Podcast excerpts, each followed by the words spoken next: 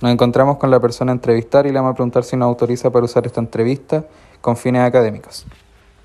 Sí, Vamos a pedirle que se presente. Eulalia del Carmen Ruilar Alarcón, ¿Cuántos años tiene? 86. ¿Sabe usted qué es la presión arterial? Si cuando le sube a uno su presión, tiene fiebre o le duele la cabeza o se siente mareado. Ya. ¿Sabe usted lo que es la hipertensión? Sí que la presión puede bajar o subir. Ya.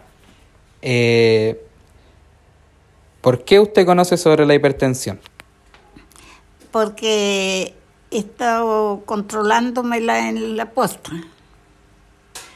Y a veces la tenía bien, otras veces no. Ya. ¿Y usted sabe lo que la hipertensión produce en su cuerpo? Si es que no se la controla. No, no sé. Ya. Muchas gracias por su entrevista, señora Eulalia.